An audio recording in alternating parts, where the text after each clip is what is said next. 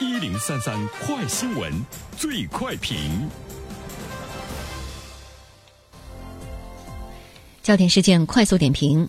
近日，民政部发布关于进一步加强生活困难下岗失业人员基本生活保障工作的通知。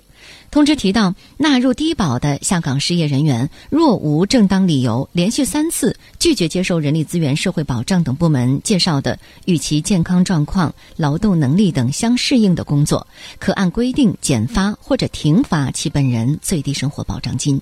有请本台评论员袁生。你好，单平。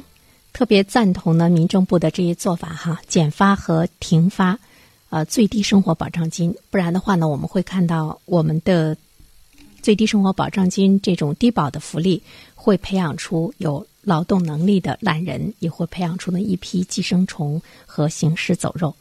第二点的话呢，我们注意到说，连续三次拒绝了接受有关部门介绍的工作。那么呢，就会实行减发或者是停发最低生活保障金。这里面呢，我们想要强调的是，低保户它不是一个永恒的概念。所谓的永恒的概念，就是针对于某一个人、某一群人来说，你不能永远是低保户。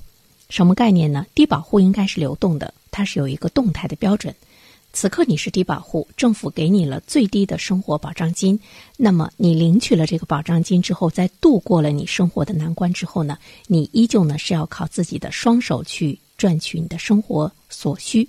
这就是呢我们看到了政府部门要给他们推荐工作，但是如果推荐工作你不去的话，那么对他们呢是有惩罚的。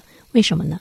政府部门是根据你的健康和劳动能力，觉得你是可以。来胜任可以来担任这份工作的，但是呢，你却无视自己的这样的一种劳动能力。那么这个时候呢，我们呃就会呢看到，对于这个阶层来说，他成了拒绝工作、靠福利救济生活的人。我们为什么要建立福利制度？建立福利制度就是为了帮助这个穷人消灭呢这种贫困，给他们足够的生活保障。但是如果我们不去非常理性的把握这个福利制度的话，那么它呢，会让相当一部分的人群丧失斗志，甚至于呢，失去了生活的意义。有一种失业呢，是一种焦虑的失业，就是他没有工作，他很痛苦，他始终处于找工作的过程中。但是我们别忘了，还有一种失业是没有后顾之忧的、轻轻松松的失业，他可以非常安心的去拿低保费。在西方一些高福利的国家，我们也听说过，有些人他宁愿呢不去做一些普通的工作，他也要去呢领这个救济金，领了这个低保费。这样的话呢，我觉得对人的影响呢是非常深刻的哈。工作对于我们来说，可能不仅仅呢只意味着收入，它还意味着一种呢勤奋、成功、追求效率。它还意味着我们积极向上的一种生活的态度。至少呢，从生活规律上来说，按时早起、学习、努力等等这些生活习惯，应该是伴随着我们的这个一生。那么，对于没有工作的这些人来讲，长期吃福利的人来说，恐怕这些呢已经就丧失掉了。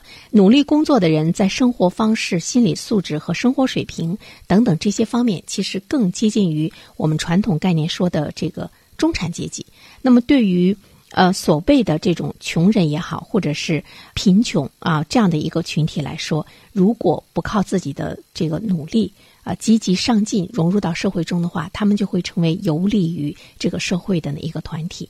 他的生活准则和价值观和劳动者又是迥然不同的。那么他最终会给这个社会带来一种什么样的这个影响？所以我们想说，福利制度如果。掌控不好，它会从根本上呢，像鸦片一样的来败坏呢穷人的生活，让他们形成对福利救济的呃这样的一种依赖，拒绝工作和社会脱节，恐怕呢给社会带来的危害呢就会更大一些。好了，单平，好，谢谢袁生。